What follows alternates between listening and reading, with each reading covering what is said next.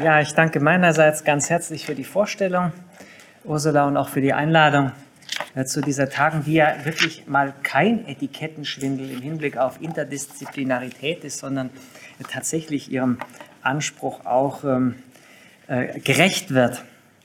Ich gehe in meinem äh, Vortrag von der Beobachtung aus, äh, dass sich äh, das äh, kulturelle Imaginäre Lateinamerikas in hohem Maße aus der literarischen und filmischen Darstellung der großen Ströme speist, des Amazonas, Rio de la Plata, Orinoco, Rio Paraná, Rio Magdalena und so weiter.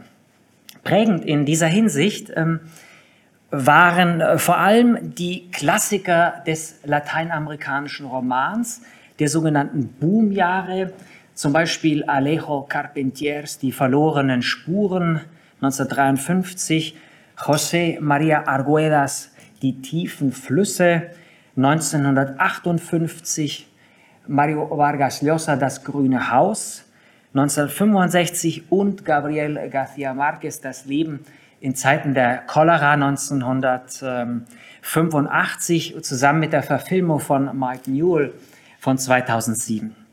Dazu kommen natürlich die entsprechenden Fremdbilder des europäischen Kinos, die sich äh, zumeist auf die Phase der Eroberung und der Kolonialzeit äh, konzentrieren. Also, Sie kennen sie alle, etwa Werner Herzogs äh, Agere Der Zorn Gottes von 1972, Fitzcarraldo von 1982, Roland Joffeys Mission 1986 oder auch Carlos Sauras Eldorado Gier nach Gold von 1988. Daneben gibt es aber natürlich auch eine genuin lateinamerikanische Tradition des Flussfilms, die von den ersten dokumentarischen Zeugnissen aus den 1930er Jahren bis in die Gegenwart reicht. Darin erscheint das Flussmotiv auf ganz unterschiedliche Weise als Bestandteil der Landschaft, als essentielles Element der Infrastruktur, als geografisch-politische Grenze und natürlich als Träger vielfältiger symbolischer und mythologischer Bedeutungen.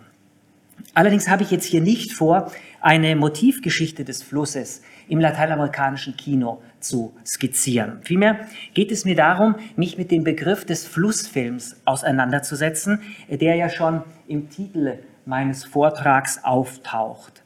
Ich spiele damit auf eine Reihe von Filmen an, in denen der Fluss nicht nur zentrales Motiv oder handlungsorganisierender äh, Chronotopos ist, sondern sich auch eine grundsätzliche Affinität zwischen dem Fluss oder allgemeiner gesagt dem Wasser und dem Film als Medium erkennen lässt. Und zwar im Hinblick auf die Visualität des Films, den Modus seiner Wahrnehmung, das Verhältnis von Raum und Zeit und äh, nicht zuletzt im Hinblick auf spezifische Formen der filmischen Erzählung. Ich möchte unter anderem zeigen, dass uns Flussfilme in der Regel mit einer dreifachen Medialität konfrontieren. Natürlich dem primären Medium des Wassers oder des Flusses, dem äh, zum Fortkommen auf dem Wasser genutzten Verkehrsmittel und schließlich dem Kino selbst als Kommunikationsmittel. Das Bindeglied in allen drei Fällen wäre die Bewegung. Das kleine Korpus, auf, die, auf das ich mich jetzt im Folgenden durchgehend äh, beziehen werde, setzt sich aus vier lateinamerikanischen Filmen zusammen, die in den letzten Jahren eine gewisse internationale Bekanntheit erreicht haben. Da ist einmal der kolumbianische Film Der Schamane und die Schlange 2015 von Ciro Guerra, der immerhin auf Arte gelaufen ist.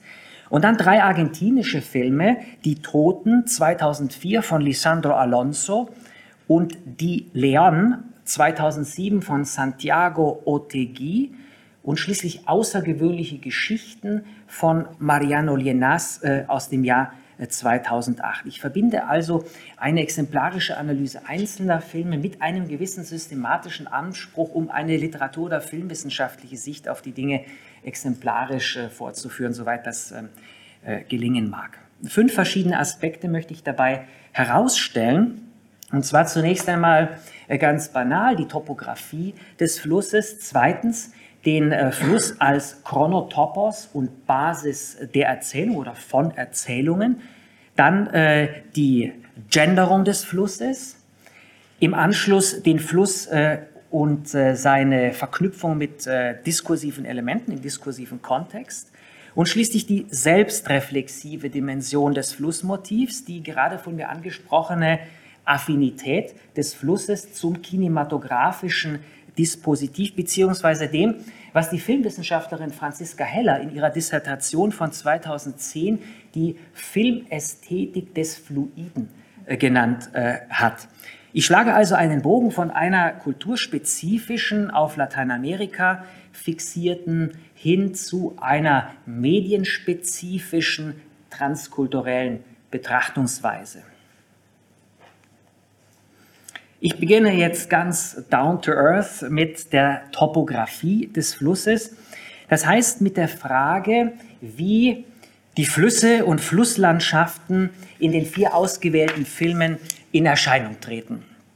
Den Anfang macht das Amazonasgebiet im Norden, das in der Schamane und die Schlange den Schauplatz abgibt. Der Film verknüpft zwei Geschichten, die sich jeweils in den Jahren 1909 und 1940 im kolumbianischen Urwald zutragen. Beide Geschichten haben denselben Protagonisten, den amazonischen Schamanen und letzten Überlebenden seines Stammes, Karamacate, der zwei Wissenschaftler auf ihrer Suche nach einer geheimnisvollen Pflanze der Yakruna unterstützt. In der ersten Geschichte begleitet der Karamacate noch als junger Mann den deutschen Theodor Koch-Grünberg, einen Anthropologen von der Universität Tübingen. Und in der zweiten Geschichte begleitet er bereits als älterer Mann jetzt den US-amerikanischen Biologen Richard äh, Evans äh, Schultes. Beide, Koch-Grünberg und der Evans Schultes, hat es tatsächlich gegeben. Da die Reisen ausschließlich im Kanu stattfinden, ist der Vaupes, einer der großen Zuflüsse des Amazonas, nahezu durchgehend präsent.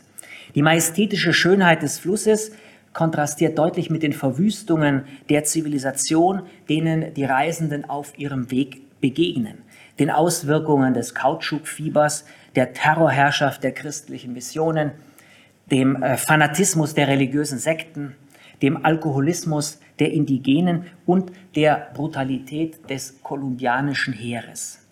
Damit schreibt sich Ciro Guerras Film unübersehbar in einen stark literarisch und filmisch präfigurierten Kontext ein, der vorhin auch schon erwähnt wurde. Schon im Vorfeld oder im Vorspann des Films wird erläutert, dass sich äh, der Film auf die Tagebücher von dem Koch Grünberg und von dem Ivan Schultis stützt. Andererseits ist ganz offensichtlich, dass er als Gegenentwurf zu den Klassikern des Flussfilms äh, konzipiert ist, wie eben Agire oder auch Apocalypse Now von Francis Ford Coppola aus dem Jahr 1979. Tatsächlich kehrt der Ciro Guerra nämlich die Perspektive um. Anstatt langsam verrückt zu werden, wie der Agire oder der Colonel Kurtz, bei Coppola fahren die weißen Eindringlinge flussaufwärts, um zu lernen und von physischen und mentalen Gebrechen geheilt zu werden. Und konsequenterweise wird daher auch in beiden Geschichten der Erstkontakt mit den weißen Wissenschaftlern aus der Perspektive dieses Indios Karamacate erzählt. Mit den Filmen von Lisandro äh, Alonso und äh, Santiago Otegui begeben wir uns dann in den Süden des Kontinents, das heißt nach Argentinien, in die labyrinthische Flusslandschaft aus Inseln und Kanälen, die das äh, Paraná-Delta an seiner Mündung in den Rio de la Plata ausgebildet hat, das sogenannte Delta äh, del Tigre, das Delta des Tigers.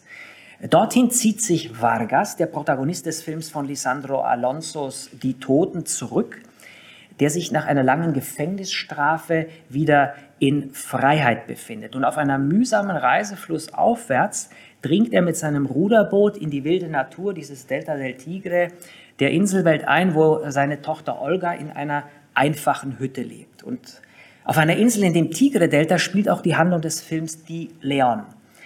Die Leon ist ein Flussschiff, dessen Kapitän El Turu den jungen homosexuellen Landarbeiter Alvaro drangsaliert, bis sich herausstellt, dass auch El Turo homosexuelle Neigungen hat.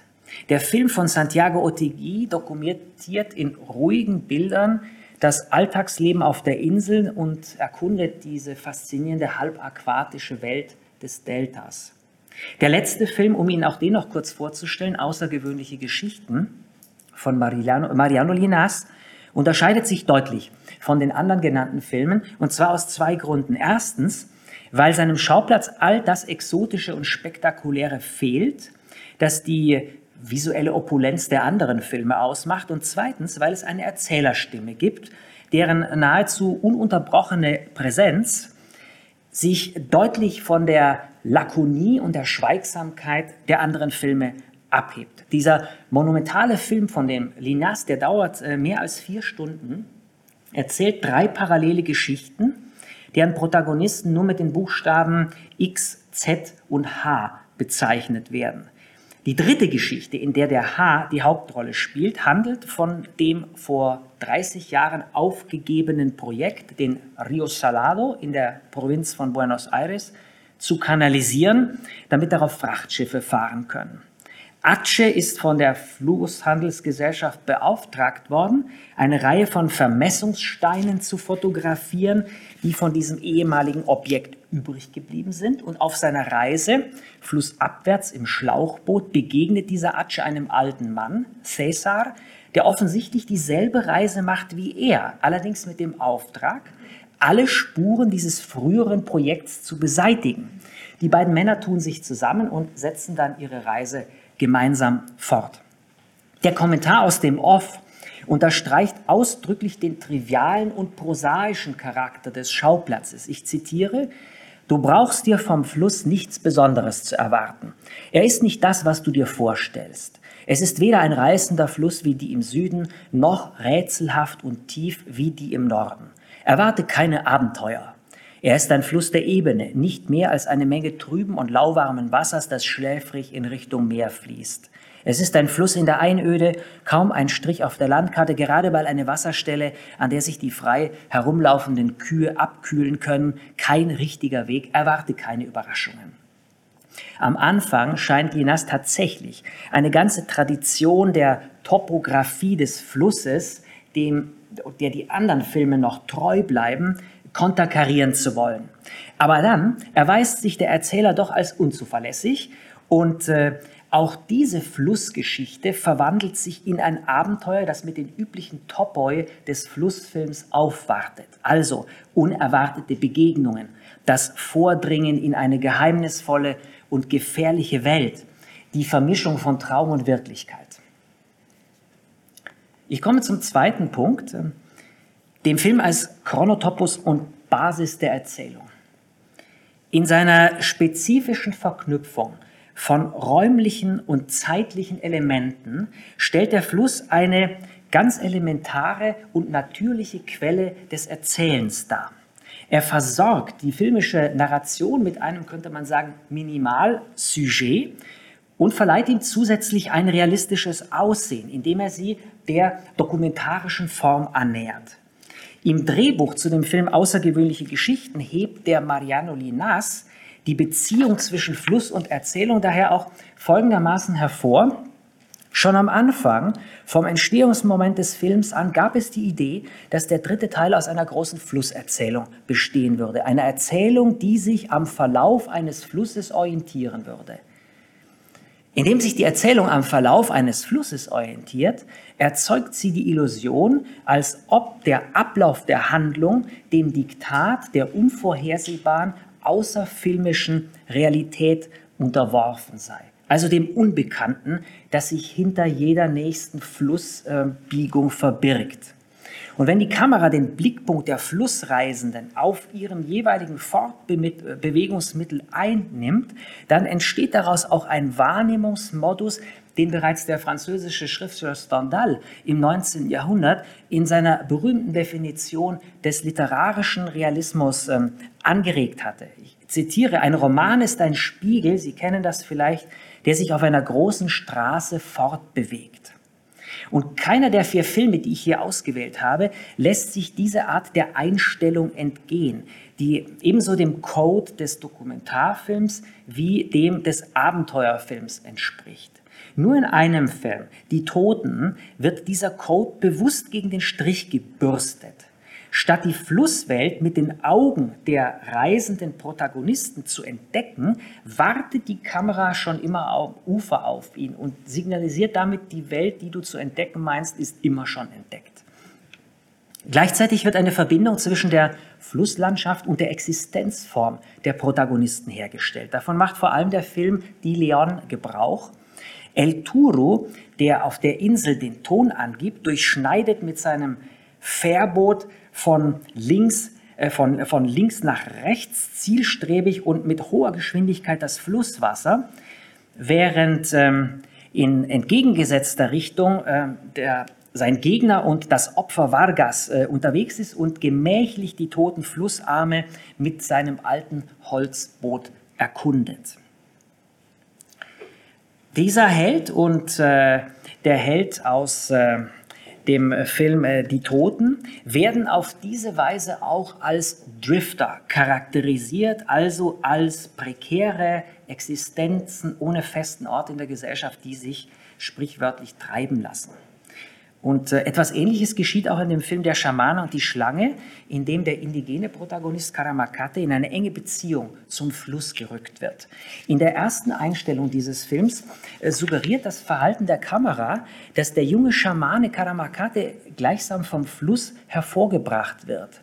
Und später, als der alte Karamakate zum ersten Mal diesem Evans Schultis begegnet, steht er bis zu den Knien im Wasser und bemalt einen Felsen, in der amazonischen Mythologie haben die Flüsse die Bedeutung von Göttern. Sie sind der natürliche Lebensraum der Schlangen, dem wichtigsten Tier in der spirituellen Welt der Indigenen und gleichzeitig ähneln die Schlangen natürlich durch ihre gewundene Form äh, dem Fluss. Und der Film spielt auf diese mythologischen Bedeutungen an, durch Unterwasseraufnahmen am Anfang und durch Luftaufnahmen auf äh, diesen schlängelnden Fluss am Ende. Im Zusammenhang mit der osmotischen Beziehung zwischen dem Milieu und den Figuren im Flussfilm möchte ich kurz noch auf einen anderen Aspekt eingehen, und zwar die Genderung des Flusses. Die Kulturwissenschaftlerin Ute Seiderer hat in ihrer Studie Flusspoeten und Ozeansucher Konstruktion von Kultur und Männlichkeit oder kleine Geschichte der Männlichkeit expliziert an diversen Fantasien zum Wasser 1500 bis 2000 eine Arbeit aus dem Jahr 2009, die These vertreten, dass der vertraute Konnex zwischen Wasser und Weiblichkeit, wie ihn unter anderem noch Klaus Telewald in seinem berühmten gendertheoretischen Werk Männerfantasien von 1977 untermauert hatte, dass dieser Konnex durchaus relativiert werden kann. Nämlich, wie Seiderer zeigt, gibt es nämlich auch einen engen Zusammenhang zwischen Flusspoetik und Männlichkeitskonstruktionen. Es wird gerade in diesen Filmen hier besonders gut deutlich, die tatsächlich in einem homosozialen, rein männlichen Milieu spielen, in dem die einsamen Protagonisten sich höchstens mit anderen Männern zusammentun. Also dieser Karamakate lebt völlig isoliert im Urwald, er ist der letzte seines Stamms, Evans Schultis reist alleine, Theodor Koch-Grünberg wird von Manduka, einem ehemaligen Sklaven, begleitet. Der Protagonist von Die Toten ist ebenfalls alleine unterwegs und der homosexuelle Einzelgänger Alvaro vereint äh, sich nur für einen kurzen Moment mit seinem Feind El Turo. Und äh, während in den Filmen von Lisandro Alonso und Mariano Linas in der Begegnung mit dem Fluss herkömmliche Männlichkeitsbilder profiliert werden, wird ähm, dadurch bei Ciro Guerra das Selbstbild des weißen Mannes in Frage gestellt. Und bei Otigui wird die undurchdringliche Wasserwelt des Tigre-Deltas geradezu Symbol, äh, zum Symbol dieser heimlichen Sex Homosexualität äh, des äh, Protagonisten Alvaro. Ich komme zum nächsten Punkt. Die Genderung des Flussmotivs, äh, die ähm, führt äh, unmittelbar äh, zu dem Aspekt, dass äh, Flussfilme generell auch in diskursive Kontexte eingebunden sind. Bei einem Film wie Der Schaman und die Schlange ist das offensichtlich. Es ist offensichtlich, dass dieser Film innerhalb eines interkulturellen Diskurses gesehen werden möchte. Der Film rechnet ja nicht nur in scharfer Form, ich habe die Beispiele aufgezählt, mit dem Kolonialismus ab, sondern lädt auch ein zu einer Reflexion über die epistemologischen Unterschiede zwischen den indigenen Kulturen und der westlichen Welt. Der Zusammenprall der Kulturen wird zum Beispiel in einem Dialog thematisiert, in dem äh, Karamakate und Richard äh, Evans äh, Schultes am Ufer eines Flusses äh, sitzen und einen Dialog miteinander führen. Wie viele Ufer hat dieser Fluss?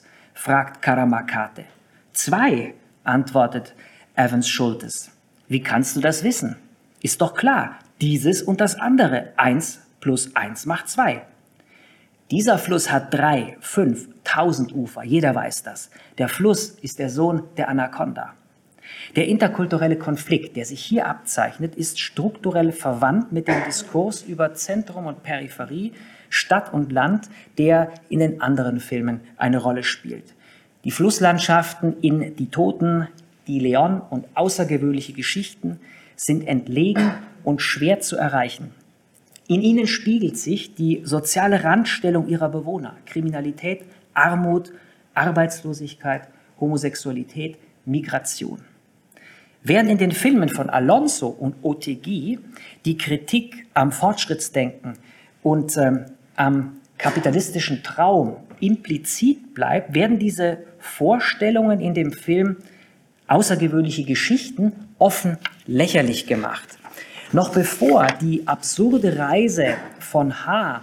und Cäsar durch die vollkommen menschenleere Gegend des Rio Salado beginnt, schiebt der Regisseur einen offenbar authentischen Werbefilm aus den 1960er Jahren, den Sie hier sehen, ein, in dem es heißt, die Flussgesellschaft von La Plata, die seit 15 Jahren auf den Flüssen des Landes und des ganzen Kontinents Wege zur Entwicklung öffnet, schreitet auf dem Gebiet der Flussfrachtschifffahrt zu einer Pioniertat von internationaler Tragweite, dem Pampa-Flusskorridor, der die fruchtbarsten Gegenden Südamerikas mit der Stadt und der Welt verbindet, der Pampa-Flusskorridor, der gerade Weg zum Wachstum.